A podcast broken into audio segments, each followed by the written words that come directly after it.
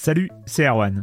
Je me permets ce petit message avant votre podcast pour vous parler du festival Silence on Joue qui aura lieu le 25 mai prochain à la Cité des Sciences et de l'Industrie à Paris. De 10h à 22h, on vous prépare une journée qu'on espère passionnante avec des discussions, des débats au cœur même de la Cité des Sciences et une soirée mémorable dans un grand amphithéâtre. La billetterie est ouverte, le lien est dans la description des derniers épisodes et vous trouverez aussi un lien vers la programmation. C'est 20 euros pour la journée et la soirée, et si vous voulez juste passer nous voir en journée, il suffit d'une entrée classique pour la cité, c'est 13 euros tarif plein avec éventuellement des réductions. C'est la première fois qu'on organise un truc pareil et on espère vraiment que vous répondrez présente et présent. En tout cas, nous, on a très envie de vous croiser de rencontrer celles et ceux qui nous écoutent chaque semaine. Rendez-vous donc le 25 mai et je vous laisse avec votre épisode de Silence en joue ou de la bande-annonce ou de Gâchette gauche ou de Dans la boucle. Enfin bref, bonne écoute. I'm Sandra, and I'm just the professional your small business was looking for. But you didn't hire me because you didn't use LinkedIn jobs. LinkedIn has professionals you can't find anywhere else, including those who aren't actively looking for a new job but might be open to the perfect role, like me. In a given month, over 70% of LinkedIn users don't visit other leading job sites. So if you're not looking on LinkedIn, you'll miss out on great candidates like Sandra. Start hiring professionals like a professional. Post your free job on linkedin.com/people today. Silence en joue, Erwan Cario, bonjour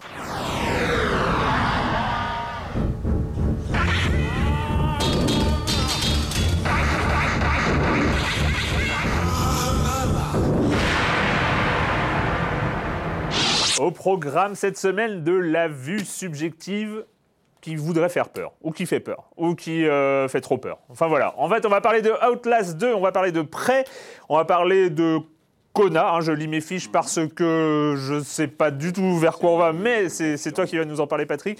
Et puis, euh, bah, dans un tout autre genre, on parlera à la fin de l'émission de ce formidable chef-d'œuvre qu'est Siberia 3. Il y a eu un piège dans la phrase précédente. voilà. Euh, et, euh, et puis, bah voilà, Monsieur Fall, le, com des coms, enfin, vous, commencez- vous connaissez le programme. Et je commence en accueillant deux de mes chroniqueurs favoris, Patrick Elio. Bonjour, Patrick. Bonjour, Erwan. Et Joël Métro. Bonjour, Joël. On commence avec toi, Patrick, avec de la VR. Ah oui, alors on va parler réalité virtuelle euh, cette semaine. Il y a plusieurs annonces qui sont passées.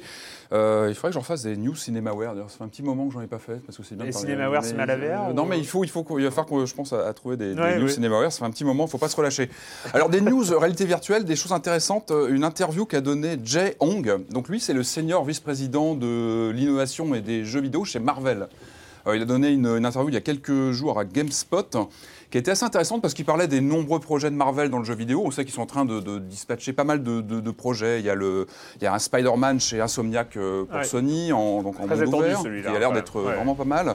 Il y a un Gardien des Galaxies chez Telltale qui vient de sortir, un premier épisode. On en reparlera peut-être d'ailleurs euh, prochainement. Moi, j'ai un peu pu l'essayer. Je crois qu'il y a un gros projet Avengers qui est en préparation, genre MMO, très connecté. Donc tout ça va, va- va sûrement se, se préciser et on aura sûrement des choses à l'E3, je pense, autour de quelques, quelques jeux. Et puis, lors de cette interview, il a parlé réalité virtuelle. Et en fait, sans donner trop de précision, parce que visiblement, il y a des accords qui vont être dévoilés, des choses qui. En gros, il dit pas grand-chose, mais il dit que du lourd se prépare. Et en fait, il laisse, il laisse espérer des gros, gros projets de réalité virtuelle. Il dit que Marvel, est, a priori, travaille dessus depuis la fin de l'année dernière. Il y a des grosses choses dans ces cartons qui pourraient arriver. Ça reste nébuleux, on n'en sait pas plus, mais a priori, le garçon croit beaucoup à la réalité virtuelle et, au- et visiblement au mariage entre ces, les, les fameux personnages de l'écurie Marvel avec la réalité virtuelle. C'est intéressant, ça pose pas mal de questions en attendant d'en savoir plus. On espère qu'il y aura des choses là aussi à l'E3 qui vont être révélées. Ça pose des questions. Euh, autant la réalité virtuelle, c'est fantastique parce que ça nous permet de nous prendre pour n'importe quoi, de devenir justement un super-héros. Batman. Et ça, pour, exactement. Et ça pose la question à quel point on va pouvoir devenir, je sais pas moi, un Iron Man ou un Spider-Man. Alors moi, je rêve quelque part d'être un Spider-Man et de me balader entre deux buildings, mais est-ce que ça va être vivable en réalité virtuelle? Parce que les sensations. Je peux spoiler ou pas? Vas-y, vas-y. Non. non, mais ça, non, justement, non, ça, non, ça- non, non, tu- mais ça, ça pose une grande Tu question. ne peux pas incarner Spider-Man Ça pose la question pourquoi est-ce que Batman, pour l'instant, est à ma connaissance le seul super-héros qui a été adapté? Et parce Parce, que c'est un enquêteur. Voilà, et parce que Rocksteady a choisi l'aspect détective et euh, ce, Détective. ce côté, on se Alors téléporte justement, moi, moi justement, je suis friand de savoir dans quel sens ça va aller. Alors il n'a pas détaillé ses, pistes. Diablo, tu vois. mal. de réalité virtuelle. Est-ce qu'on parle de, de contenu promotionnel pour soutenir un film, comme ça se fait pas mal, donc des tout petits contenus, ou est-ce qu'on parle de jeux avec plus d'ampleur, ça reste intéressant? Moi, je ne serais pas contre. Je serais pas contre. En tout cas, questionner jusqu'à quel point on peut euh, imaginer un Spider-Man en réalité virtuelle avec des sensations fortes qui seraient la clé. Est-ce que, en tout cas, ça questionne la façon dont on peut mettre en scène ce genre de, de, de- de- de- de choses? Euh, je, je pense que la piste peut être intéressante. Après, ça demande un gros travail d'adaptation, de mise en scène, de comment on aborde ça. Parce que c'est le fantasme ultime. Quand on parle de réalité virtuelle, c'est de devenir un personnage comme ça, avec des super pouvoirs et de pouvoir faire des choses hallucinantes. C'est le fantasme Après- ultime et c'est la limite infranchissable. Et C'est, justement, euh, c'est pour ça que cette interview est intéressante, c'est qu'il il n'en dit pas plus. On sent que, il- je pense que Marvel est intéressé par le concept justement d'être complètement injecté dans le, la personnalité d'un super-héros, mais je pense que ça peut se heurter aux, possibilités, aux, aux limitations de l'usage. Et euh, voilà, et Non, surtout quand on s'appelle rigole parce que Marvel. j'imagine juste la simulation de Spider-Man. Moi, j'y- où moi, tu passes- moi- moi- moi, tu je passes signe. pas le deuxième immeuble. moi, tu, lances une toile, deux toiles, tu, tu sais fini. Après, ça dépend. Et justement, il faut questionner. Je pense qu'il faut travailler dessus. Il faut poser des questions. Comment on met en scène tout ça? Est-ce qu'il n'y a Ouais. pas des choses, des petites astuces de, de mise en scène Enfin, Un Spider-Man qui serait assis, en fait. Je sais pas. ne. Mais, en tout cas, je trouve ça intéressant. Et encore une fois, Batman a été le seul pour l'instant qui a été adapté, à moins qu'il y ait des choses que j'ai loupées, mais je crois pas. Je crois que Batman a été le seul. Ça marchait bien parce que c'était une session de jeu assez Non, courte. c'était bien Et c'était posé. Ouais. en tout cas, Marvel, euh, enfin, ils ont, ça fait 10 ans qu'ils ont construit leur euh, cinématique univers, mais ils Mm. n'ont pas encore réussi, en fait, à, à, à part, bon, il y a les Lego et euh, les Lego et Disney euh, Infinity, mais ils n'ont pas réussi à, à insuffler justement un souffle dans les, dans les jeux, quoi. Non, Ce- c'est un gros, c'est un peu un ratage dans leur, de dans leur de- univers. Ils essaient justement de Mhm. déployer leurs personnages sur d'autres d'autres supports. Je reste dans la réalité virtuelle. Moi, une annonce qui m'a fait plaisir, c'est l'arrivée en courant juin euh, d'un jeu que j'avais repéré, que j'ai pas pu essayer à l'époque, qui est sorti sur Oculus et HTC. C'est Arizona Sunshine. C'est un jeu de, de zombies, en fait. C'est un peu un genre Dead, Dead Island, euh, mais en plein désert.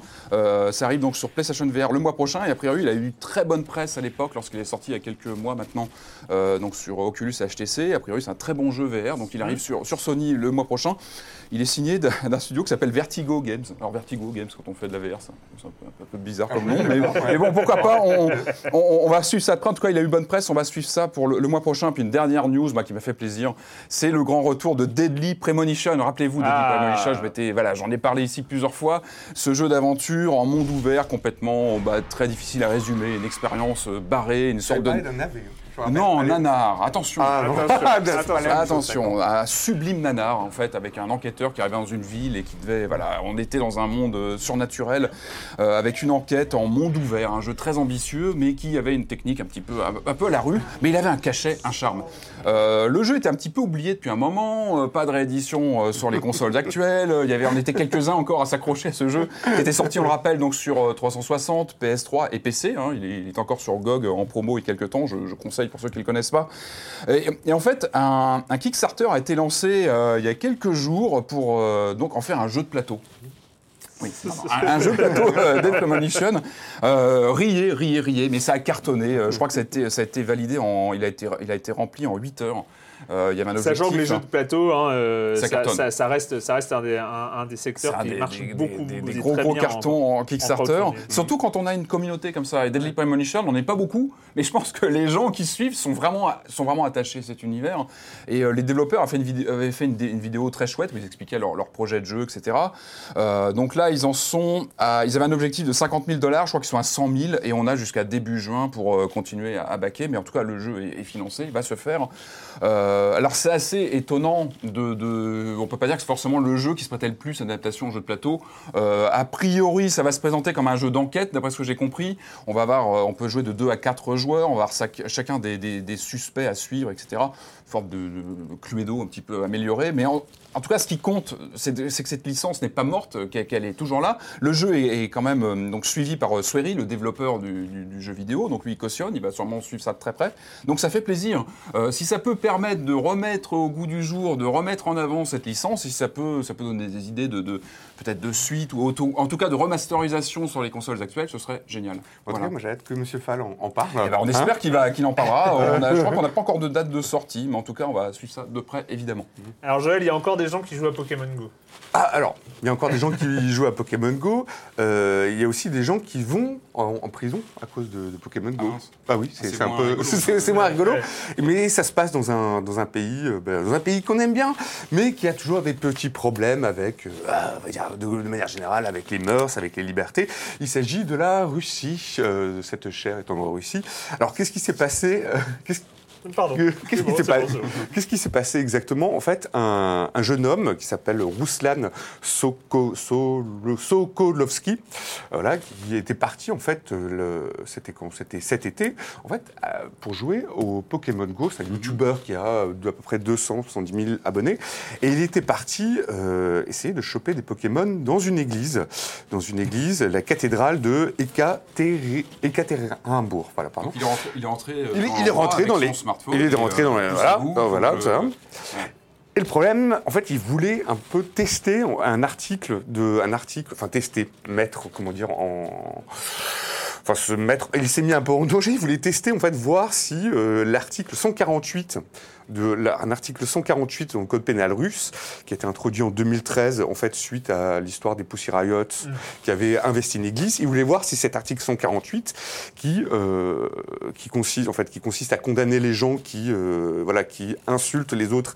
à l'égard du sentiment religieux enfin donc qui insultent les croyants il voulait voir si on pouvait vraiment se faire condamner.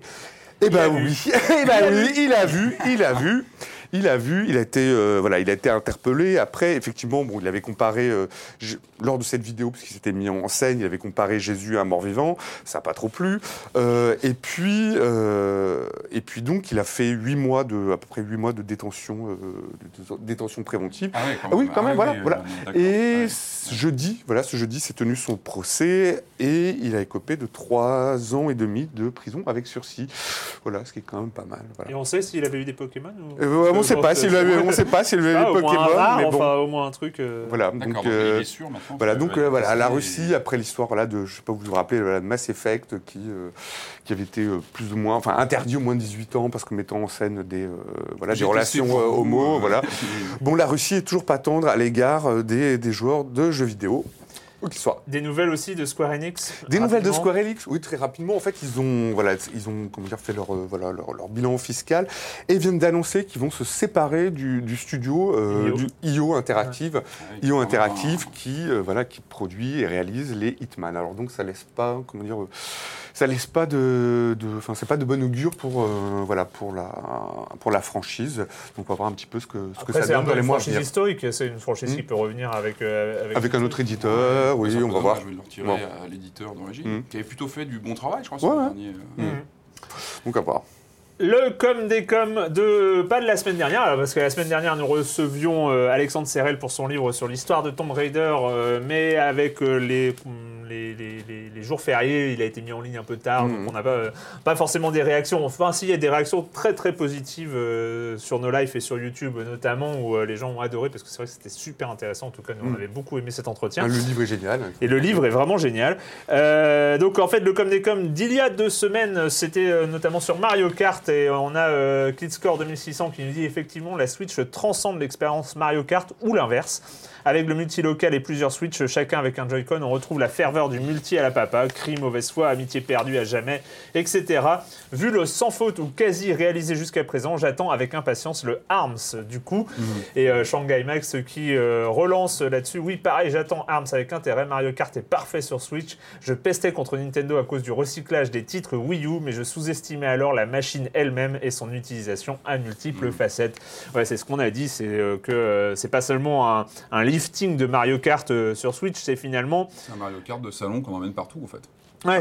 Et c'est un- et il y a un peu ce, mariage comme ça, cette évolution avec la console elle-même, et c'est là où ça rend cette, cette Switch assez, euh, assez impressionnante. Moi, l'autre jour, j'ai encore recroisé quelqu'un qui jouait à Zelda dans le métro, et euh, ça me fait le même effet à chaque fois. Quoi. Il y a un- envie de On prendre plus. Non, pas du bras, tout, non pas du On tout. n'a pas mais, plus euh, d'infos sur le, le multijoueur payant de la Switch, parce que ça, ça devait normalement arriver en fin d'année. Je Ouais. sais pas si on n'a pas eu plus d'infos pour l'instant. j'ai non, rien vu bon, passer. On va, on va voir. Parce que ce sera le passage obligé pour pas mal de joueurs sur Mario Kart, en l'occurrence. Ouais. Continuer à jouer en ligne. À l'E3 À l'E3 Moi, je pense, ouais. Peut-être à détailler. l'E3. Euh, où on en est? Où on en est? Bah oui, on en est euh, au début. Il va falloir parler de jeux vidéo, chers amis, et d'un jeu en particulier, un jeu qui faisait peur dans sa première version, Outlast, il y a quelques années, avec ce, ce- ce truc de ne pas avoir d'armes, Ouais, puis c'est d'avoir juste cette caméra. Ouais, ouais. Et là, il y a le 2 qui vient de sortir, donc Outlast 2. Oh, be careful, little eyes, what you see. Oh, be careful, little eyes, what you see. There's a father up above, and he's looking down in love. So careful, little eyes, what you see.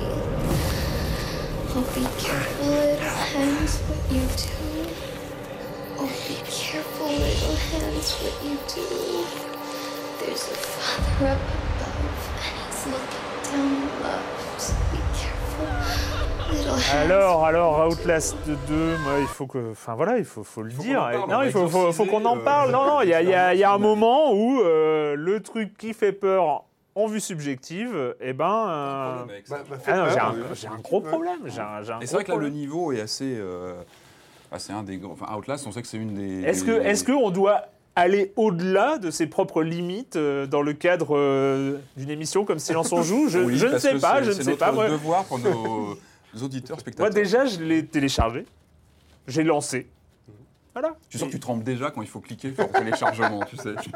Non, le téléchargement, ça va. Ça il y a, va, il y a- ça il y a va, encore, ouais. il y a encore une distance. Le lancement, je suis Non moins mais c'est vrai, non mais euh, blague à part, c'est- vrai que dès l'accueil et le menu, tout de suite la musique est inquiétante. Enfin, il y, a- un côté assez euh, stressant euh, dans Outlast depuis le début, hein, depuis le premier. Moi, j'avais fait le premier il y a quelques années.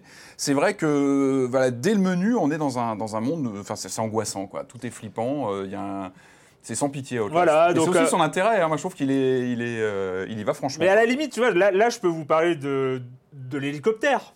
Ouais. hein Ah, bah, voilà, parlons- voilà, parlons le- de parlons de l'hélicoptère, l'hélicoptère. tu vois, l'hélicoptère, ouais. L'hélicoptère, c'est le début du jeu. Donc, euh, on incarne Blake Langerman, hein, qui travaille avec sa femme Lynn, euh, qui elle est reporter. Donc, lui est caméraman. Euh, On, a- on incarne le caméraman. Et on est à la recherche, comme ça, d'une femme. euh, d'une femme. euh, enfin, Bah, il y a une est, mort euh, mystérieuse. hein, voilà. Oui, oui, on est et on, essaye de trouver un peu les raisons du truc. euh, on est dans un hélicoptère. Mais, c'est- on- mais ça dit, le début, on rigole. Enfin, moi, le- juste le début, comme ça, je Bah, il rigole. faut parce bien profiter, c'est oui, c'est ça. Non, mais juste le début, parce que c'est mal, parce que c'est mal doublé et que ce crash d'hélicoptère est un peu ridicule. Le début, on rigole. Voilà, donc on, Euh, donc- on est en train de filmer, Ah l'hélicoptère se crash. Ah, moi aussi, moi, ça m'a fait Ouais, rire. Voilà. Bah, je- ouais, ça non, c'est fait pas non. Enfin, très vite, en fait, on est très vite dans la panade, en fait, en Ouais. quelques minutes, très vite. Et puis là, on atterrit. On atterrit au milieu. On n'atterrit pas, on, on se crache. Oui, on se crash, on se suite, on se réveille et euh, il va euh, falloir évidemment un retrouver sa femme et deux Et puis euh, éviter de passe, mourir et euh, éviter de mourir et comprendre ce qui se passe et donc on a le, la formidable trouvaille qui est directement issue du premier Outlast Mhm.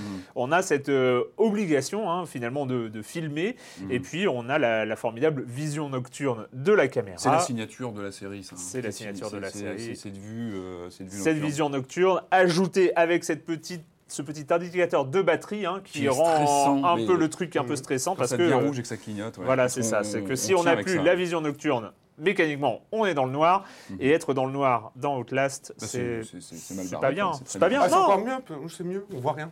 je trouve, tu- ouais. Donc voilà, on, on- on- on ressort, il y a l'hélicoptère, la carcasse de l'hélicoptère qui, qui brûle, et puis là on découvre euh, un peu euh, quelques, quel- quelques détails un peu, un, un peu macabres.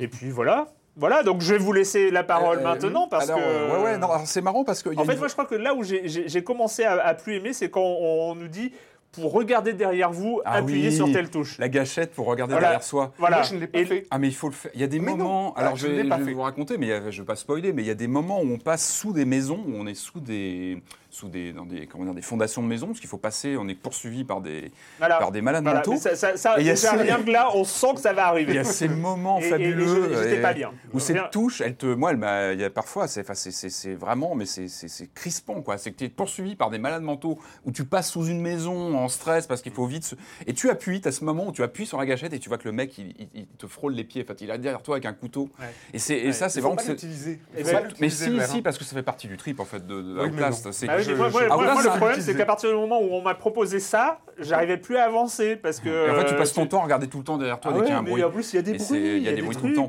Et, et Outlast, en fait, depuis le premier, on rappelle euh, rapidement le, le premier, pareil, on était dans cette, euh, dans ce, on était aussi un, un caméraman, on filmait, et là, on se rendait dans un, dans une, un hôpital euh, glauque, hanté, euh, et évidemment, ça tournait très mal, on, on tombait sur des, sur des, des monstres abominables. C'est un- c'est c'est une série assez particulière parce que finalement, on n'est pas dans l'action dans Outlast hein, depuis le premier. On est observateur. C'est-à-dire que le thème de cette caméra euh, qui, qui- qui- qui vraiment se, se positionne dans, dans tout ce qu'on a au cinéma, dans les Cloverfield et compagnie, où finalement on incarne un personnage qui n'est pas dans l'action ou très peu dans l'action. Euh, son, son rôle, c'est avant tout bah, d'explorer et de survivre, de se, de se soigner dès qu'il le peut, d'éclairer et de regarder. En fait, on est vraiment dans une position de, de voyeur. Euh, on actionne les, les événements du script, mais on n'est pas dans l'action. C'est-à-dire qu'on se bastonne pas, on est juste là à essayer de. C'est frustrant quand même. hein. Enfin, moi, Alors, au bout d'un moment, c'est un peu. Je pense que ça peut être assez. C'est un état d'esprit, c'est vrai que c'est un état d'esprit très particulier parce qu'on n'est pas dans la. Finalement, oui, à part ouvrir des portes, à part. euh, En fait, on est vraiment dans une gestion de l'espace, c'est-à-dire euh, reconnaître des. Comment se diriger, trouver les, les- les- endroits pour euh, trouver comment dire, des, des- des- soins pour survivre, trouver les piles. C'est une obsession dans ces jeux, c'est trouver les piles de, pour, comme tu disais, garder, garder la caméra en route et surtout la lampe, la lampe nocturne. Là, il y, avait un- il y a eu un effort de Red Barrels, donc, qui est le studio qui travaillait sur, euh, qui travaille de- sur la série depuis le début, c'est d'élargir un petit peu le scope. C'est vrai qu'on était sur une unité de lieu assez enfermée, assez étouffante sur le premier, dans cet hôpital euh, glauque.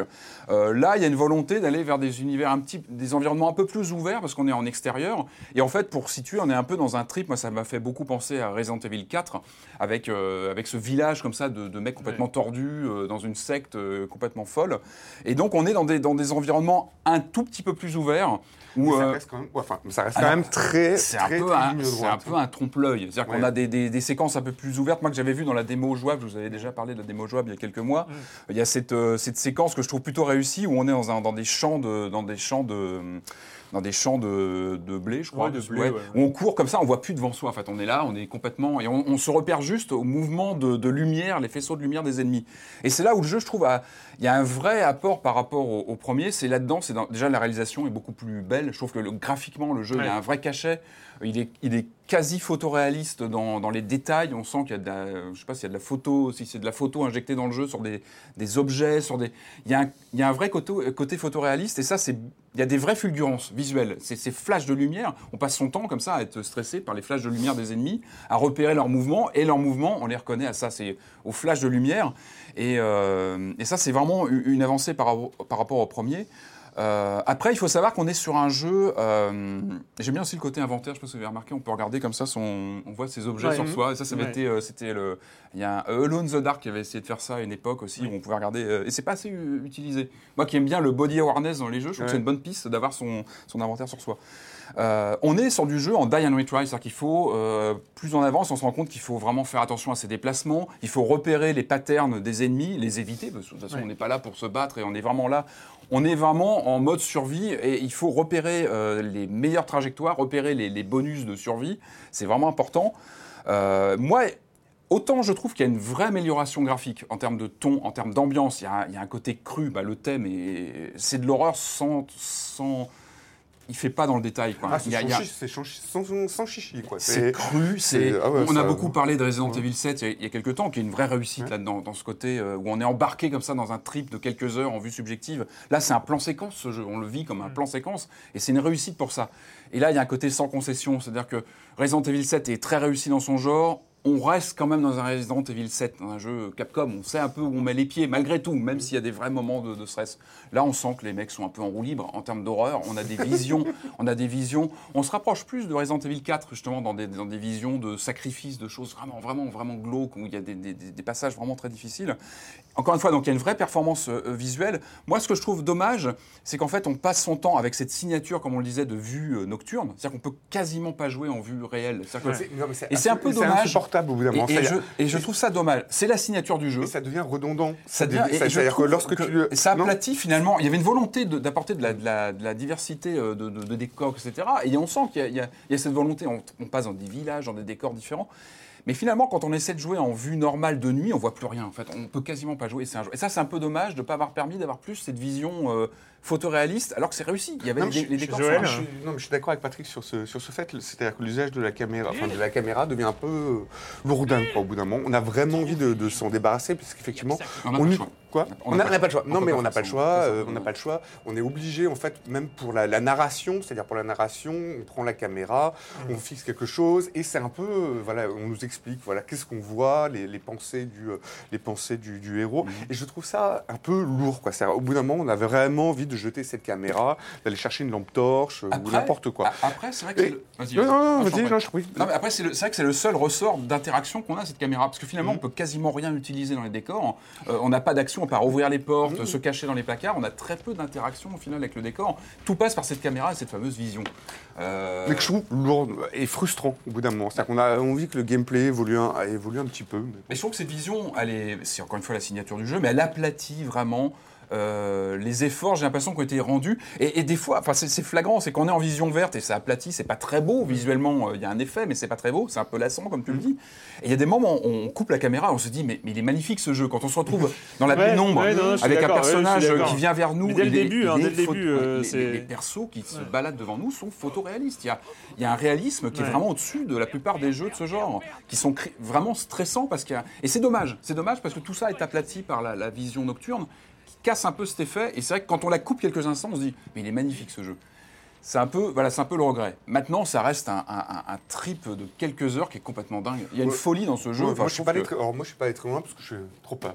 Il Ah, faut- mais je faut s'accrocher, non. mais j'ai trop peur, c'est que le jeu, le jeu me fout les, les chocottes, quoi. Il est assez Ouais. malsain, ouais, ouais. Quand on se fait courser par un personnage qui nous lâche pas en plus, parce qu'ils ont Mhm. tendance quand même, une fois qu'ils nous ont captés, à pas nous lâcher, à nous poursuivre même dans les maisons. hein. Ils, ils, ça, ils essaient de deviner par où on est passé. Enfin, c'est très stressant. Ouais, mais moi, moi, moi, il y a, il y a un truc. Après, moi, ça m'interroge. C'est, euh, ça m'interroge sur ma capacité à, à- à jouer à ce genre de jeu parce que Qui est très j'ai, toujours, hein, j'ai toujours l'impression, et, et ça confirme dans, dans- dans ce que tu racontes, que pour s'en sortir, ça reste un jeu finalement euh, assez classique dans le Ouais, gameplay. ouais, tu ouais. parles de patterns d'ennemis, de reconnaissance, de, euh, euh, de fuite, de, de, Et c'est là où ça de devient souvent munitions, enfin d'équipements et de choses comme ça qui sont finalement des, des, des choses très classiques dans le jeu vidéo. et, et donc le, le challenge pour le joueur est de reconnaître ces Mhm. choses, ces éléments euh, classiques du jeu vidéo, Die le die and retry et ce genre de choses pour, euh, pour franchir les, les- les obstacles. Le problème, c'est que quand on ressent le jeu, en tout cas comme c'est mon cas, euh, parce que je, je, je- de j'ai- un- voilà, de façon viscérale, première- et, euh, et moi je euh, sais que j'ai un, un truc avec la vue subjective, où dès que je suis dans un jeu en vue subjective, je suis tellement non, moi, moi j'ai, c'est mon problème. non, mais c'est c'est c'est mon problème but, dans les enfin, c'est- FPS. c'est- dans c'est dans les aussi le- FPS, j'ai- ce problème-là, c'est que je déteste qu'on me tire dessus. Non mais je Ah, bah, déteste. c'est être- mal. Oui, c'est Mais oui, mal mais ça, ça- non mais je ça déteste me- souvent. je euh, déteste être touché. Euh, pour moi, euh, je, je joue un jeu en vue subjective. Toi, tu aurais une vue omnisciente où tu serais un petit non, peu. euh, non, c'est bah, juste que je suis en vue subjective, bah, je me cache, je, je suis dans mon rôle où je veux pas être touché. Or, il y a des jeux en- en- de tir en vue subjective où il faut aller vers l'ennemi, il faut courir, sauter, ne pas être. et puis Mm. buter tout le monde. Et tu t'en fous si t'es touché vu que t'as des, des soins après. Et, et donc, en fait, moi, j'ai j'ai un problème là-dessus. Bref, pour revenir à Outlast, c'est que je suis en vue subjective, en plus, dans, un- dans un- dans une atmosphère hyper pesante.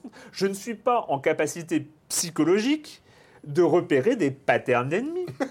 Bah, t'as pas Je- le choix, je quoi, peux- t'as pas le Ah choix oui, parce que quand tu te fais le- le attraper problème, c'est que c'est une 4, impasse. 5, 6 fois par un mec, et en fait, oui, t'es Mais obligé, complètement mais une t'es- impasse t'es obligé de dé- détricoter l'ambiance et de d'analyser justement ces patterns de, de- et de finalement de comprendre les mécaniques. Mais oui, voilà. ça donc, casse, ça donc en casse. fait, en fait, il faut vivre le jeu, le tu dévivre, pas- tu le, le- le- le- en ressortir, donc en, Eh ben, en- analyser les euh, déplacements, ré- récupérer de la 5, distance 6, 10 pour fois, ouais. analyser et re-rentrer dans le jeu une fois que t'as- Et moi, je- moi, ça, c'est c'est pas, c'est pas possible. Je suis, je suis- je suis assez fasciné, moi, pas- notamment sur Outlast 2, qui est euh, le jeu aussi un jeu pour youtubeurs, Mm. pour euh, des let's play et des trucs comme ça. Regarder les gens jouer, c'est assez marrant que ce soit euh, PewDiePie ou Squeezie en France ou, ou, ou- ou d'autres. Et ben, en fait, ils, ils sont exactement là-dedans. Ils sont dans ce truc où ils ont une distance. Et en même temps, ils sont hypersensibles aux jumpscares, donc Mhm. euh, et donc ils vont hurler, ils vont, euh, ils vont machin et tout ça. Alors, comment ils gèrent et- justement le, le- le fait de refaire 5 fois une, une séquence pour, euh, je sais pas, j'ai pas regardé Oui, leur mais, vidéo, euh, mais ils- ils, ils- le montrent ça, du oui, coup, ils oui, montrent oui, oui, bien refont, sûr, ils euh, hurlent, et mais en même temps ils rigolent. Ils sont, ils sont, ils sont dans une espèce de distance avec leur Ah, propre faut, peur. euh, qui... Ouais, mais moi, j'ai- moi, je, je- Oui, qu'ils ont, je- parce qu'ils ont des spectateurs aussi. Je pense que si on te regardait, je pense que si on te regarde, si tu savais que tu étais en train de. de- Peut-être, peut-être. Si on- tu savais que tu étais en Mais train d'être regardé en train de jouer, je pense que tu Non, aurais mais pas je, la je même trouve que ça pose, ça, ça pose de, de- de belles questions parce que moi, Mhm. je me rappelle. Alors, a- après aujourd'hui, ça semble complètement délirant, mais le premier Alone in the Dark avec ses quelques polygones et tout ça, Ah, mais euh, moi, j'étais. euh, et puis, il y avait des gens qui regardaient autour de Mhm. moi. Enfin, bon, c'était. Et on, on- on flippait, quoi. Mhm. Mais, et y, il y a une sorte de de montée comme ça en gamme, de, de- en recherche de la peur euh, et, et tout ça, qui, qui, qui pose question avec. Alors euh, effectivement, il y a ces mécaniques qu'il faut analyser qui finalement cassent quelque part un petit peu l'ambiance, même si j'ai l'impression qu'ils ont quand même chercher à ouvrir un petit peu, le, encore une fois, les espaces sont un petit peu plus ouverts que sur le premier, nous laisse un petit peu plus de latitude dans la manière de nous positionner par rapport à un ennemi, d'anticiper un peu ses déplacements. Et puis, il y a, il y a- je trouve qu'il y a une bonne mise en scène du corps du héros, enfin ça c'est important en Ah oui, FPS. Euh, je trouve qu'on gère bien le fait de sauter une, euh, une plateforme en courant, tout ça est bien géré. On voit même ses mains, moi j'ai plusieurs fois sursauté, c'est idiot. mieux- mieux que dans parce que le perso, non, quand on mieux que dans Resident, je vais faire une comparaison toujours avec Resident Evil. Ouais, mieux, mieux. c'est le, effectivement la sensation du corps est mieux gérée que dans un fois, j'ai sursauté en R7, voyant ma main, parce que ma main agrippait un, un rebord. Mais tu vois, tu vois un truc qui arrive sur la gauche. Dans ces jeux-là, ton champ visuel, il est en stress. Dès qu'il y a quelque chose qui rentre, tu, tu voilà. Donc c'était ma main qui. Bon bref, mais et ouais, il y, a- il y a un vrai stress euh, continu dans ce jeu. Outlast Une 2 belle sur, euh, sur PC et console euh, et euh, quel- 30 euros je crois, une trentaine Ouais, d'euros. ouais, ouais, ce qui ouais. euh, reste quand même voilà pour ceux, pour ceux qui euh, sont dopés à l'adrénaline, hein, ouais, voilà, c'est vraiment un, un- c'est- c'est- Ah bah oui. euh, C'est un shot sensation- d'adrénaline, Sensation en fait. assurée. Ouais, ouais, c'est ça. Outlast 2. Et on reste, on reste dans la vue subjective. Ah ben non, non, on reste pas dans la vue subjective parce que nous allons accueillir Monsieur Fall. Ah bah oui. Mais quelque part, est-ce que Monsieur Fall, c'est pas la... Non, Oh, non, non, c'est une transition un peu pourrie, c'est pas grave. On accueille Monsieur Fall de TrickTrack.net et sa chronique jeux de société. Bonjour Monsieur Fall. Bonjour mon cher Erwan. Cette semaine, je vous propose un truc incroyable. Je vous propose de jouer au domino. Mais pas n'importe quel domino. Des dominos qui auraient pris de la créatine. Et c'est Fantastic Park. C'est un jeu signé Brett Gilbert. C'est illustré par Bénédicte Amar. C'est un jeu pour 2 à 5 joueurs à partir de 8 ans pour des parties qui vont durer une trentaine de minutes. Et c'est édité en français par Blue Orange. Et là, je vois dans votre regard, mon cher Erwan, que vous dites qu'il est devenu complètement fou. Qu'est-ce que c'est que cette boîte avec une licorne violette, un hibou vert avec des cornes? C'est complètement dingue. Il est devenu fou, monsieur Fall. Mais pas du tout. Pas du tout. C'est étonnant, il est vrai. Mais Fantastic Park est un jeu abstrait. C'est un jeu de domino. Donc on aurait pu mettre n'importe quelle thématique. Et là, Blue Orange a décidé de faire ça, voilà, faire un truc qui va attirer le casual. Qui dit, je connais rien en casual. Mais bref, il paraît que ça attire les gens. Quoi qu'il en soit, il ne faut pas se laisser avoir. C'est un jeu extrêmement fin, intelligent, parce que Fantastic Park est un jeu de domino avec du bluff et de l'entourloupe à l'intérieur. Oui, c'est pas évident à comprendre, mais c'est un vrai pur jeu de bluff, car vous allez marquer des points à chaque manche avec la zone la plus grande correspondant au dernier domino que vous allez garder. En gros, vous allez jouer les dominos pendant une manche, et à la fin de chaque manche, vous allez abattre la couleur qui va vous permettre de marquer le plus de points. Ce qui veut dire que pendant que vous jouez, les autres ne savent pas ce qui vous intéresse. Peut-être que la même couleur que vous va les intéresser, et peut-être que pas du tout. Peut-être qu'il faut leur faire croire que c'est cette couleur-là qui vous intéresse, alors que pas du tout. Comme ça, ils vont s'acharner pour vous réduire votre zone et sans faire exprès agrandir la vôtre. Bref, c'est fin, c'est subtil, c'est étonnant, c'est malin, c'est déroutant. Oui, moi ça me, ça, ça me déroute, ça, ça, ça me, ça me déroute, mais enfin, c'est comme ça, c'est Fantastic Park, ça fonctionne parfaitement, ça renouvelle les dominos, c'est très fin, c'est très malin et surtout ça coûte moins de 25 euros. Je vous rappelle le nom du jeu, Fantastic Park, c'est un jeu de Brett Gilbert, illustré par Bénédicte Amar. C'est pour 2 à 5 joueurs à partir de 8 ans pour des parties de 30 minutes. Ça vient d'arriver dans les boutiques là il y a quelques semaines et moi mon cher je vous dis à la semaine prochaine. À la semaine prochaine, Monsieur Fall de TrickTrack.net et TrickTrack.tv.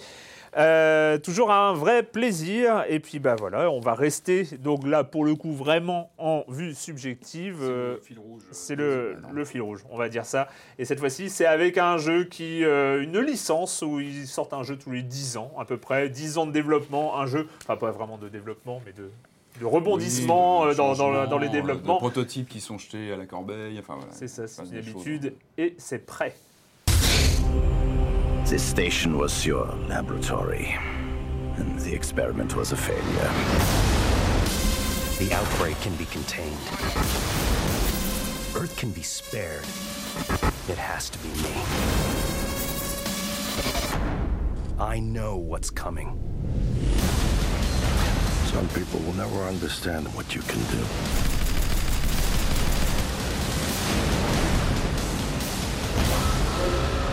Warning, this is a station-wide emergency. Five, four, Drôle, drôle de licence. Drôle de licence que ce prêt qui a été un- une sorte de vaporware pendant euh, à la fin des années 90 et le début des années 2000. hein. 10 ans de Vaporware. Faut, faut se rappeler que c'est un projet qui a été annoncé, lancé en 1995 par 3D ça. Realms. Euh, Au moment et- de Quake, il était une sorte de réponse de Quake. Ouais, voilà, c'est ça, c'est ça. 3D. c'est- C'était la, la- la réponse. Voilà, il y avait ID Software Mm. et, et 3D Realms, et puis voilà, Quake sort, et donc il fallait. Et euh, bah, Vaporware, voilà, pendant, pendant 10 ans, avant de sortir euh, en 2006 d'une manière forme, improbable. euh, qu'on en plus, on l'attendait absolument plus. hein, voilà, c'était. Alors déjà, l'identité était était bizarre parce Bah qu'on partait d'un prototype un peu à la Quake. Finalement, on arrivait sur un jeu scénarisé, mais qui n'avait Ouais. plus grand-chose à voir déjà à l'époque avec son.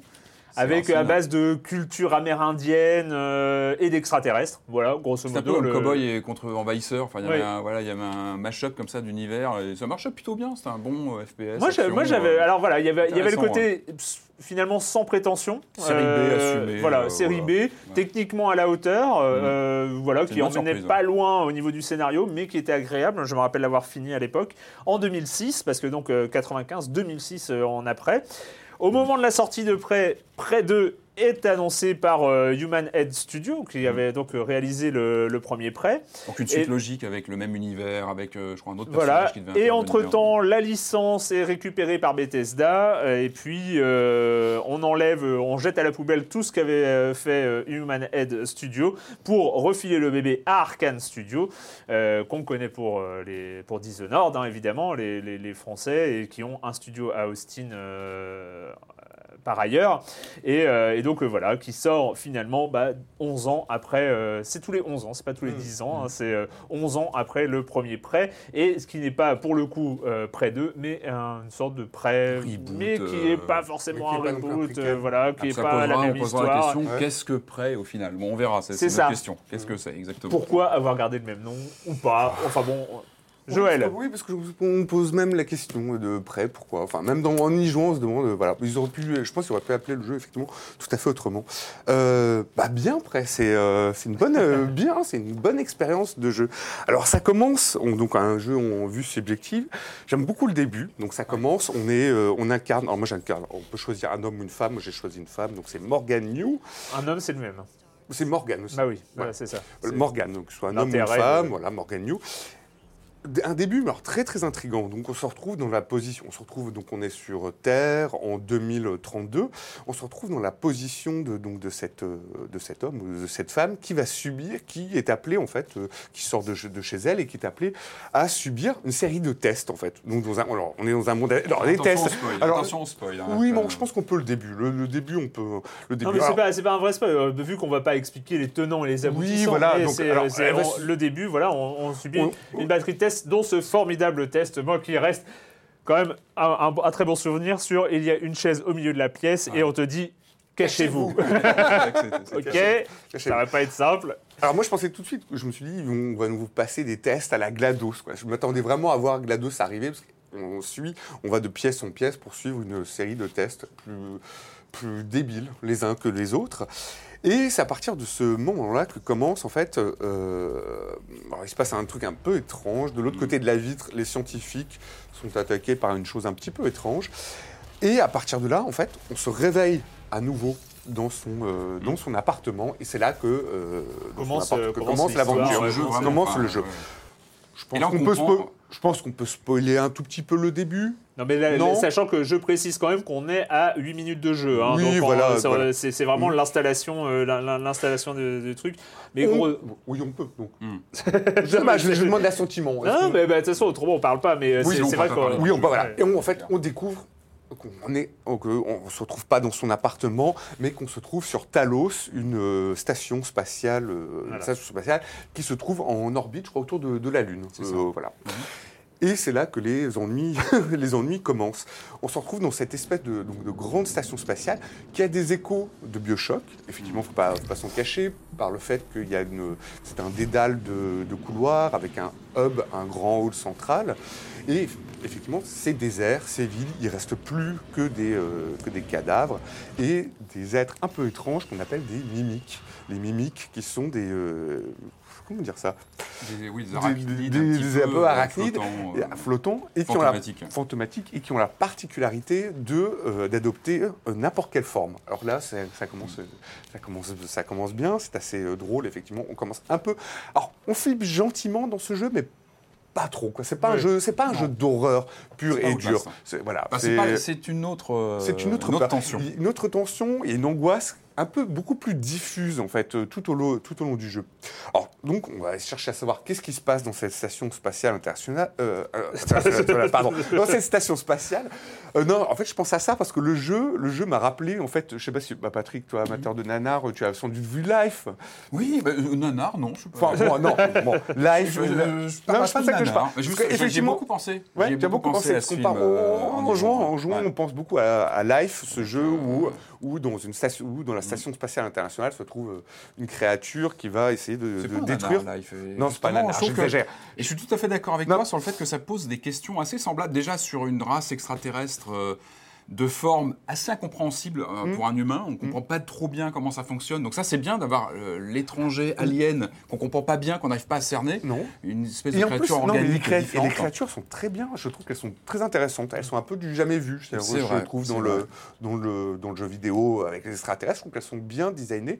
D'ailleurs, à propos de design, on reconnaît le- la patte d'Arcané, notamment Ouais. dans la gueule des visages. euh. Oui, un dans la petit peu, gueule des, des sont pas dans le photoréalisme absolu. On a sur un petit côté cartoon léger.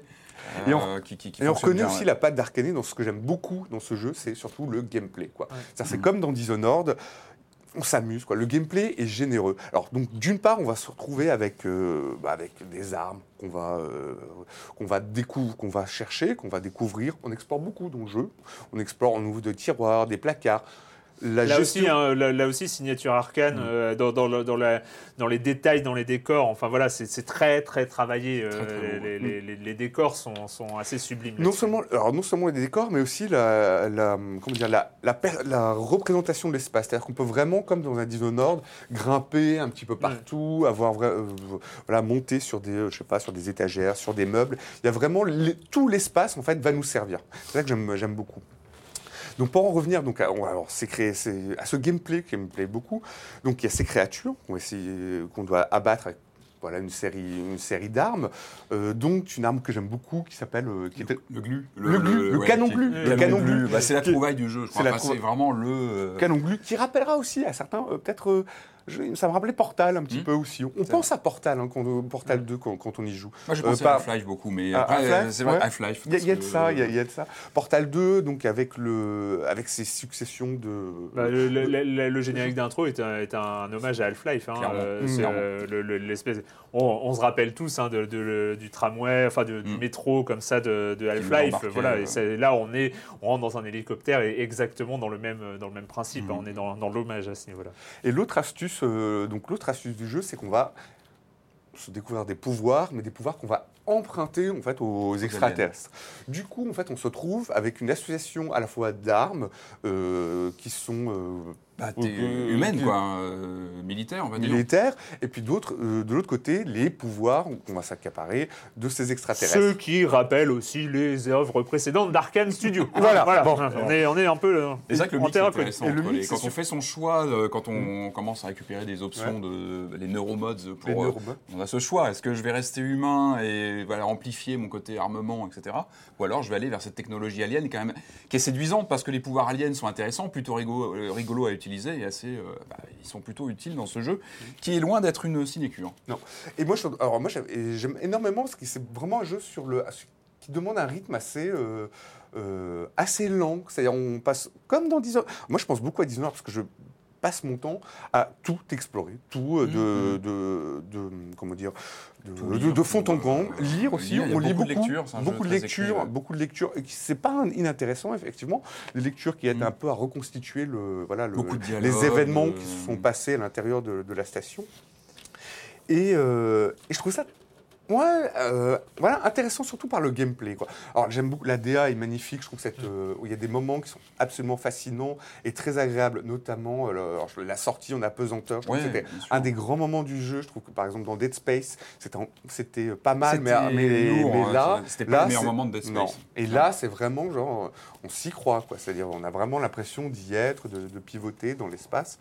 Et euh, non, mais pour en revenir, moi, euh, ce qui me plaît dans ce jeu, c'est sa générosité en termes euh, de gameplay. C'est-à-dire qu'il permet l'association, effectivement, de plusieurs armes. On va essayer de. Et des armes non seulement dont on va se servir pour, voilà, pour abattre nos ennemis, mais aussi pour, pour, comment dire, pour, pour se faufiler dans, le, dans des passages un peu. comment dire qui paraissent inaccessibles. Je pense notamment en fait au- ce- à ce canon glu qui va permettre de construire des passerelles pour accéder à des euh, voilà des espaces euh, voilà C'est euh, c'est un peu le, accessibles. le côté- le- le pendant de- du Red Faction où on détruisait tout avec une sulfateuse Ouais. pour se faire des, des- des chemins. Et là, on les crée avec ce. avec On ce- ressort Red Faction des tiroirs. Pas mal, pas Patrick. Ne l'oublions pas, Red, 2001, Red 2001 sur Faction. PS2, bah ouais, Bon, mais Patrick, à t'as l'air d'avoir un peu souffert Alors là-dessus. moi j'ai un peu Ouais. souffert. Là moi je vais vous expliquer pourquoi. Enfin, moi j'avais refait le, le, fantastique Doom d'il y a un an. Je l'ai refait il y a pas longtemps. Euh, Je trouve que c'est un très très bon jeu. Exceptionnel. C'est un très bon jeu avec une expérience de jeu, euh, comment dire, super nerveux. là Le dernier Doom Ah ouais, qui est ressorti, euh, bah, le, le remake d'il y a un an ou deux, un an. Ouais, ouais. Qui est fabuleux. Je sortais de ça, donc je me suis dit prêt. Prêt pour moi, c'est du FPS. Je pensais au prêt de 2006. Donc je suis parti bille en tête dans ce jeu en me disant c'est un FPS, un actionneur où je vais y aller comme un bourrin. Eh ben non. C'est-à-dire que Non. j'ai pas- mais non, non. En fait, non, j'ai découvert mes dépens dans mes deux premières heures de jeu. Je me suis fait mais rétamer, rétamer. Et en fait, j'ai compris. beaucoup. On Quand meurt même. énormément. Mhm. Et il m'a fallu un petit temps euh, d'adaptation en disant bon, tu te calmes, tu n'es pas dans un Doom. Parce que non, mais tous les voyants sont ouverts. On est dans un, dans un huis clos euh, spatial, on a des monstres aliens. Donc pour moi, on sort la sulfateuse on y va. Attention, ce n'est pas un FPS d'action, ce n'est pas un nouveau Doom.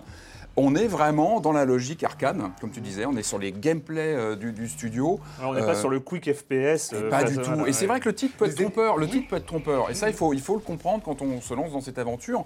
C'est une aventure exigeante à tous les niveaux en termes de difficulté, euh, qui est exigeante en termes de. Je pense qu'il faut vraiment se, se- il faut que le joueur vraiment se lance dans, dans l'aventure. Il faut lire pas mal pour bien comprendre tout ce qui se passe. Il faut écouter les dialogues. Qu'on n'est pas dans un Doom-like habituel. Et on est beaucoup plus proche d'un Bioshock que d'un que d'un Doom. Et ça, faut le savoir. Mais une fois qu'on voilà, une fois qu'on passe ce cap, Une euh, fois qu'on a réalisé. qu'on a réalisé, qu'on s'est fait Il le rétamer euh, le plusieurs fois, qu'on comprend que bon, bah, il faut quand même passer pas mal de temps dans les menus, qu'il va falloir faire du loot, qu'il va falloir euh, utiliser ce système qui est pas mal du tout foutu de écolo, de, de recyclage de- des éléments. Tout ça, il faut, il faut le faire, il faut, il faut s'y mettre, il faut bon, on y va quoi.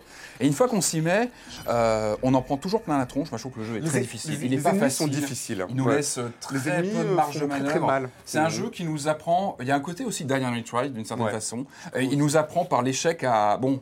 euh, il faut commencer vraiment à, on, on comprend qu'on est, on n'est qu'une proie là-dedans. Enfin, dans cet univers, on est la proie et on va en prendre plein la tronche. Et il va falloir apprendre. C'est là qu'il ouais, s'est passé un truc au bout de quelques heures de jeu où j'ai compris que j'étais pas là pour, pour défoncer les monstres. J'étais là pour cohabiter plus ou moins avec eux, à, choper, non, mais choper leur, leur, leur- leur pouvoir, ça c'est important. Et surtout à m'approprier l'espace. Et c'est Ah, là où le jeu vraiment, il a. il- Moi, il s'est passé un truc dans mon expérience de jeu au bout de quelques heures. J'ai compris que finalement le héros, c'était pas moi, c'était pas les ennemis, c'était la base, qui est en termes de level design une performance. Euh, Il y, a, il y a un vrai cachet dans cet univers. Il y a- il y a- il Ah, non, mais alors moi, au bout de quel, enfin, au bout d'une dizaine d'heures de jeu, je n'arrive pas à me repré- je n'arrive toujours pas à me représenter Ah les ouais? espaces. Ah bah pourtant, le jeu fait tout pour parce que. Il fait tout pour, mais il est, il est tellement, les environnements sont tellement, enfin, les Parce qu'on y fait complexes, complexes, il est complexe, mais, mais tu fais tellement d'allers-retours. Tu Oui, reviens- après, on- et après, on tu commence finis- à connaître, Tu, bon, tu- finis pas, euh, Ça devient ton terrain de jeu, en fait, cette base. Et, tu parlais de ces passages en vue extérieure quand tu es dans l'espace. C'est ces moments où je trouve que tu te l'accapares complètement. Ça devient, tu, tu le vois comme une maquette, ce monde. Et tu te rends compte qu'il existe. Enfin, moi, il existe. Et je me disais, peut-être que dans 5 ans, je me rappellerai plus forcément des tenants et aboutissants de- du scénario, de mon personnage, même s'il y a des belles performances dans, dans- dans ce scénario. Mais c'est la base. C'est- c'est- Cet univers, il existe. Il est concret. J'ai vraiment l'impression qu'il y a, il y a eu un, en tout cas, il y a un travail sur la cohérence euh, de, de- de ce monde physique euh, avec ses sorties dans l'espace qui donne donc cette confirmation. On voit l'endroit de l'extérieur, on voit, on, on débloque des choses peu à peu, on se l'accapare. Et au bout d'un moment, moi, au bout de, de quelques heures, j'avais un peu l'impression d'être chez moi, avec des aliens qui étaient chez moi, parce que mais on, on finit vraiment par s'accaparer l'endroit, euh, à, à- à le travailler. euh, c'est vraiment pour moi le- le- le- la vedette de ce jeu, c'est son espace et son univers, avec ses petites trouvailles, comme tu disais, le, le canon glu qui permet aussi de jouer avec les, les niveaux, avec leur configuration, de se les approprier. Non mais gameplay, gameplay aussi, il y a des moments qui sont drôles, c'est-à-dire il y a des moments qui sont astucieux. Le, je pense à ce pouvoir notamment qui permet de bah, de se comment dire de se mimétisme, téléporter dans un Ah objet, oui, dans n'importe quel le voilà, dans n'importe quel objet, que ce soit une tasse, euh, je sais pas une tasse de Là, café, à tout- à soit tout- une chaise. Et c'est intelligent effectivement. Des fois, il se faut se transformer en tasse pour pouvoir accéder euh, accéder à un endroit. Enfin, passer inaperçu, enfin, c'est vraiment ça intéressant. On fait pas le pas fa- face aux ennemis.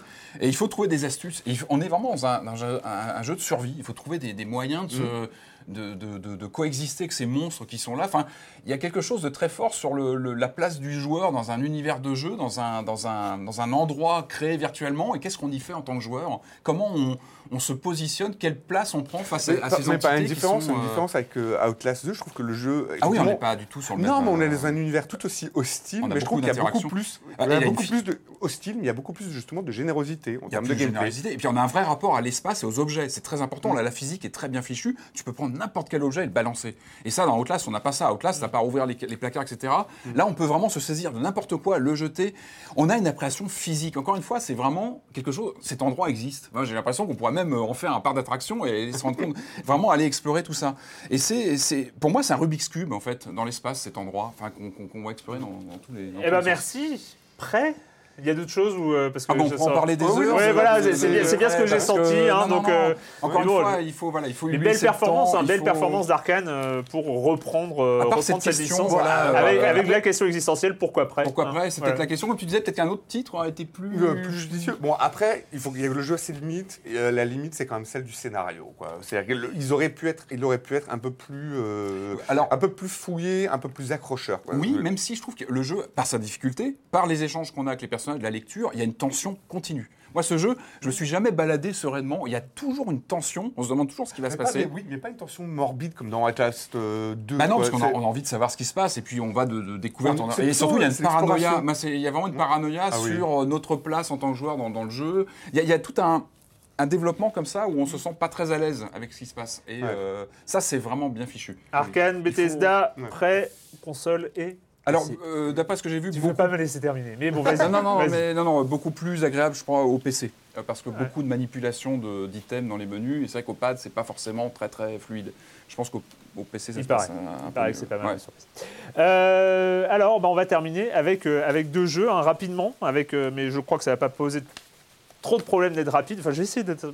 Moi, moi, ça va peut-être me poser des problèmes, mais on va commencer par toi, Patrick, Oui, oui, oui. avec Kona.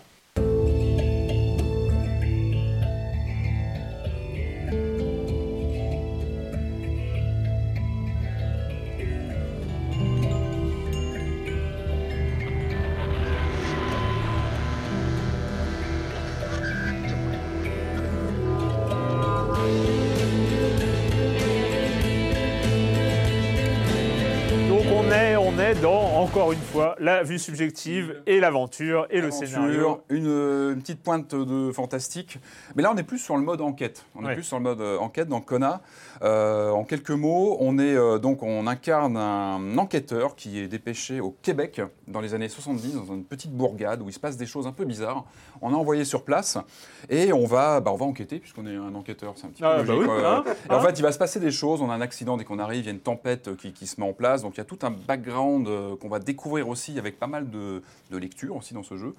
Euh, alors, il est intéressant parce que bah, donc ça se passe au Québec dans les années 70, donc avec vraiment une Déjà, déjà alors intéressant puis- parce que ça se passe au Québec dans les années Et parce que- 70. tu- bah, euh, mais si, justement, Ah parce bon. que ce jeu, il a, il, a, il, a, il a vraiment un cachet très spécifique à lui. Enfin, il a, il a vraiment, il y a déjà cette voix off euh, qui parle avec donc avec l'accent, etc., qui, qui nous, qui, qui prend un petit peu de décalage par rapport aux actions, qui nous explique, euh, qui parle au passé de ce que, de ce que vit le ce qu'on vit en vue subjective. Euh, donc il y a- une ambiance et je pense que vraiment la, force de ce, jeu, qui est, qui est un jeu à budget moyen, on va dire, hein, c'est un jeu, je crois qu'il vaut une, vingtaine d'euros, il est en promo, je crois, sur le PSN en, ce moment. C'est pas un jeu à grand budget, on sent que les, je pense que les moyens étaient assez réduits, mais il arrive à créer, son, il arrive à créer un truc parce que euh, il y a cette ambiance qui se développe peu à peu. C'est-à-dire qu'on arrive, on commence son enquête et on se rend compte qu'il n'y a personne dans, le- dans le village. Tout est déserté. On trouve des, des choses assez, assez, euh, assez inquiétantes en, en se déplaçant et en, en- en commençant l'enquête. Et on est dans un mix entre des systèmes de survie, parce qu'il fait froid, il fait, il fait très très froid, et euh, il faut survivre, donc il faut allumer des feux, etc. Donc on, on explore comme ça ce- cette région. Euh, et puis on va avoir cette narration, un petit peu comme, bah, on n'a pas parlé sur, sur Prey, mais il y a, il y a aussi euh, sur Prey cette, cette idée de, de narration qui, fait, qui se fait par le décor, par le- l'exploration de, de l'univers. Et là c'est un petit peu pareil. Évidemment on est dans un style différent, on n'a pas les mêmes moyens, mais là aussi il y a cette, cette, cette découverte des endroits et des... On imagine pas mal de ce qui a pu se passer et euh, les événements qui, se, qui, ont pu, euh, qui ont pu survenir. On est dans un simili monde ouvert avec évidemment des barrières, on n'est pas complètement, mais il y a quand même cette volonté de laisser le joueur là aussi s'approprier son l'espace de jeu. Euh, on se déplace en voiture, mais on peut aussi marcher Ouais. à pied, c'est de trouver, peut-être des choses cachées dans les hors, hors piste. Et donc on mène cette, cette- cette, euh, cette enquête entièrement en vue subjective. Euh, on va, on est un petit peu sur, on, a, on retrouve les mécaniques de jeu de jeu d'aventure avec ce, ce pointeur qu'on a donc en, vue- en vue subjective qui permet d'ouvrir tous les placards, de fouiller, de, de lire, de- d'actionner des choses. Euh, et tout se vit pareil en, en plan séquence avec cette vue subjective où on va commencer à prendre sa carte vraiment à l'écran. Tout se fait comme ça en Ouais. vue euh, Là, complètement. ça me rappelle ce, ce jeu-là qui se passait en, dans les montagnes russes avec le. dans les c'était, c'était euh, non, ouais, montagne en deux mots, hein, en Russie. Ouais, en. Russie, dans les montagnes. Et hein, pareil, voilà, qui était une sorte avait, de euh, trip euh, vue subjective comme ça. Oui, voilà, où il y avait des, un mystère avec des campeurs qui avaient été enlevés. Je, je ne sais plus comment ça s'appelait. Ça, C'était pas, je- euh, c'était pas je- génial. Je ne vois pas. Mais en tout cas, donc, pour dire, donc, euh, y a, il y a- donc, on a une voiture, on se déplace, après il y aura un autre, euh, un autre moyen de transport. Et puis peu à peu, plus le jeu avance, euh, et puis il y a quelque chose, il y a une menace qui se, qui se précise. Il y a des, dans les lectures, les choses qu'on découvre, euh, on se rend compte qu'il y a une menace, il y a, un petit peu, il y a du surnaturel qui plane. Et ça, je trouve que c'est vraiment la réussite du jeu, c'est de, de vraiment développer une ambiance assez épaisse, euh, avec des, des bruitages parfois. Dans une maison, on entend un truc. Il y a- il y, a un côté assez inquiétant et qui est amplifié par ce côté vue subjective. Et est-ce que ça marche? Pour moi, ça a marché. Alors après, il faut bien savoir que le, le rythme est lent. On est sur un jeu plutôt lent qui prend, qui prend son temps. Euh, ça, peut, ça pourra rebuter, je pense, euh, les joueurs qui vont vouloir quelque chose ou qui partent très vite. On n'est pas dans du Outlast du tout, du tout. On est même peut-être sur l'opposé d'un Outlast parce qu'on n'est pas sur de la fulgurance de, de sensations fortes. Au contraire, c'est un jeu qui prend son temps où il faut prendre le temps d'explorer, d'essayer de, comprendre, de lire, etc. De, de, sur quoi Sur un Firewatch Avec des énigmes. euh, On est plus voilà, sur cette thématique, sur ce, ce mode de, représentation avec des Ça, énigmes. ça me fait penser, quand je vois les images, C'est un peu Firewatch. euh, Avec sous de la narration, de la narration comme ça très environnementale, euh, comme Price, c'est peut-être le, le fil rouge de cette semaine, euh, avec ce côté aussi inquiétant qui se développe. Encore une fois, c'est assez lent, donc ça va pas plaire à tout le monde, ça c'est clair. Il y, a, y y un rythme aussi qui fait que voilà, il faut se déplacer. Les déplacements en voiture sont pas forcément super super excitants. Ça m'a rappelé Deadly Premonition, justement, on en parlait tout à l'heure, qui avait aussi des déplacements en voiture, mais qui eux étaient un vrai, qui était vraiment difficile, mais qui en jouait. Le jeu en jouait. Là, non, en tout cas, moi, moi, je le conseille vraiment aux joueurs euh, curieux d'expériences, de jeux expérimentaux, d'expériences narratives. Euh, et je trouve que ça fonctionne. Je trouve que ça fonctionne en mixant comme ça pas mal de choses, un peu de survival, un peu d'aventure, un peu de FPS, même si on n'est pas sur un jeu d'action. Et je trouve qu'être- PS4, PC, c'est ça? alors il est PS4, PC, Xbox One, je crois. Il est sur toutes les plateformes et donc en promo, je crois PSN en ce moment, donc euh, pas très cher. On peut, on peut tenter le coup. Et moi, je, moi, il m'a plu. Moi, j'ai bien aimé l'expérience, même si tout n'est pas parfait. Encore une fois, le rythme ne plaira pas à tous, ça c'est sûr. Mais en tout cas, il a, un- il a un vrai cachet. Allez, on va, terminer, on va terminer très rapidement parce que j'étais un peu obligé d'en parler. Parce que j'ai un, historique avec, avec cette licence. euh, Oui, il y a longtemps que tu. tu- il, est, tu en- il est sorti. Aurait-il dû sortir? C'est peut-être la question. C'est Siberia 3. It was a terrible blizzard with snow and ice. And then nothing. My memory's all mixed up.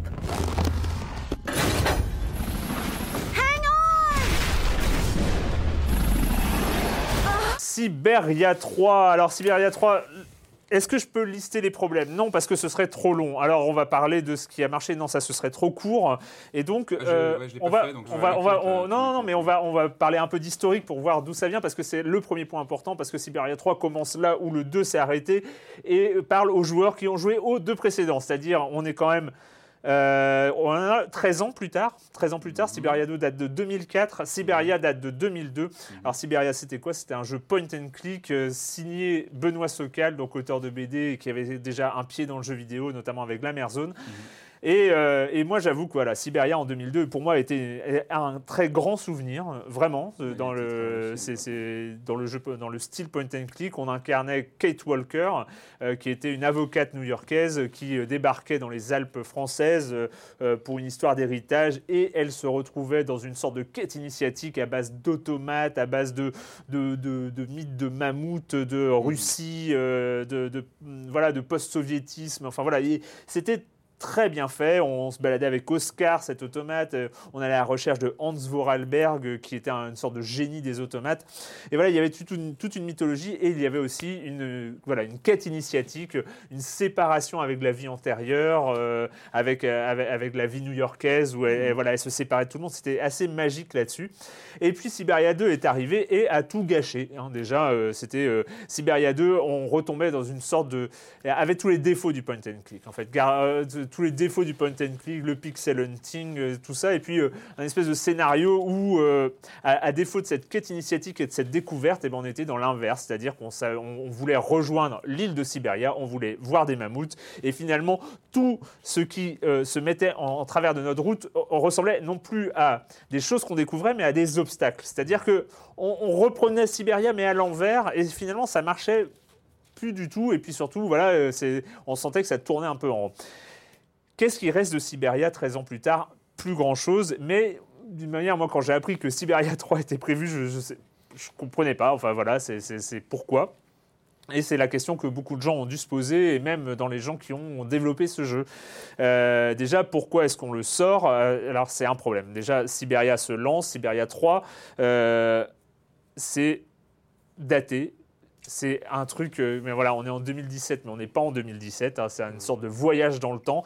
Euh, on passe en contrôle direct euh, avec le pad parce que. Ah, on est plus sur du point and click euh, pointé, point Non, ici. non, Enfin, du on est, tout, sur- du on tout. est sur Ah, du dynamique. on est sur du contrôle ouais. direct, mais avec caméra fixe. Déjà, ça crée, ça crée un, un décalage avec une animation hors d'âge, c'est-à-dire Mhm. qu'on est quand même. on- le, eh, le moonwalk contre les murs, vous vous souvenez Oui. Vous vous souvenez de cette époque du jeu vidéo où euh, on continue, à, on, on continue à marcher quand, quand- quand on est sur le mur. Enfin, Il y, y il y a tout un tas de trucs.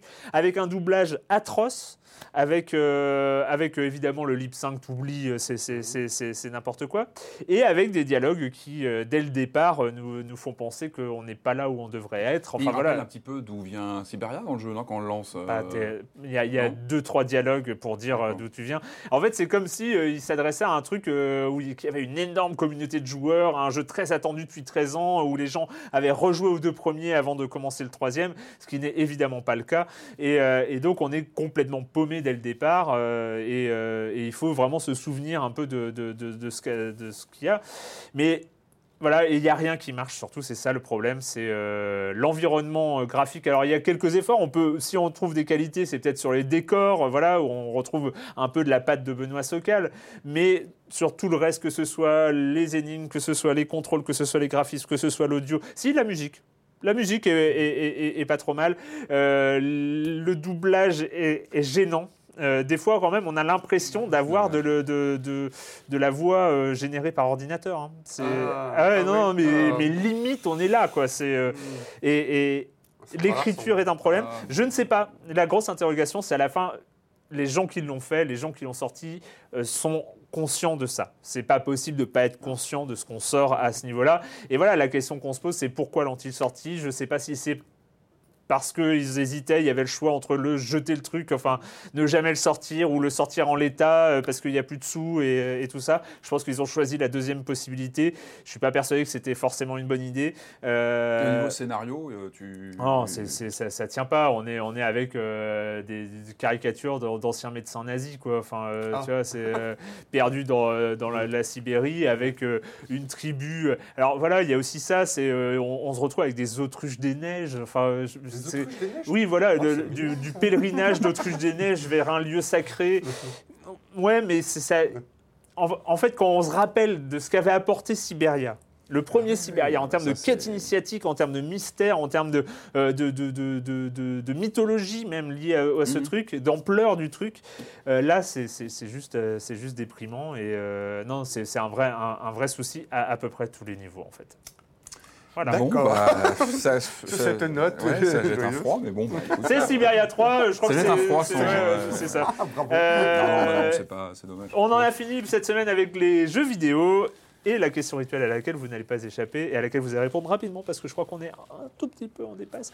Et quand vous ne jouez pas, vous faites quoi, Patrick? Alors moi, je, je me prépare pour le dernier Ridley Scott qui vient de sortir, euh, que je vais aller voir. Là, c'est une question d'heure, donc la suite de Prometheus. Je suis allé voir Life, Origine Inconnue, on en parlait tout à l'heure. Tu, Oui, non, alors, j'ai- dit j'exagère. tu as parlé de Nanar, je, Non, non, je, je, me mets non, en... je- Non, je non, non, trouve je- que- non, je trouve qu'il est sous-estimé comme film. Eh ben, et je suis d'accord. Moi, j'ai trouvé que c'était une très bonne surprise. C'est vrai qu'on peut y aller à reculons parce qu'on se dit, ah, l'alien dans l'espace, on a déjà vu.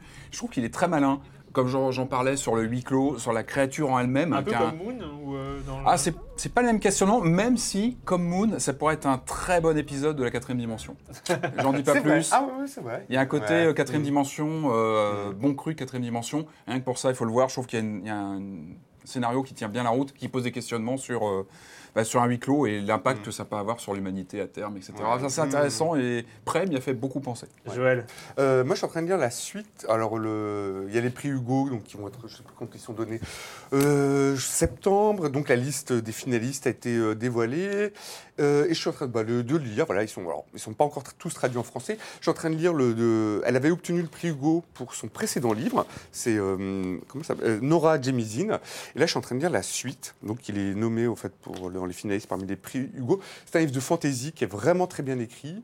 Euh, là, comment il s'appelle celui-là? The Obelisk Gate. Le premier tome va sortir euh, en France euh, au mois de septembre chez J'ai et c'est super bien écrit. Les personnages sont très intéressants et, le style est flamboyant et magnifique. Voilà, je suis en train de lire ça. Donc The Obelisk Gate de, de Nora Jemisin.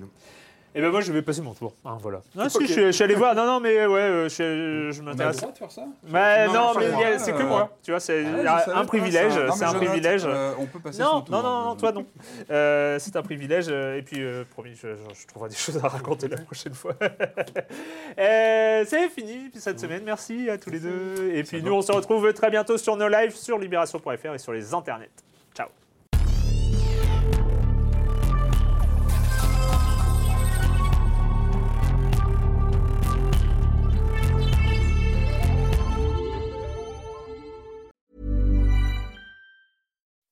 When you make decisions for your company, you look for the no brainers. If you have a lot of mailing to do, stamps.com is the ultimate no brainer. Use the stamps.com mobile app to mail everything you need to keep your business running with up to 89% off USPS and UPS. Make the same no brainer decision as over 1 million other businesses with stamps.com. Use code PROGRAM for a special offer. That's stamps.com code PROGRAM.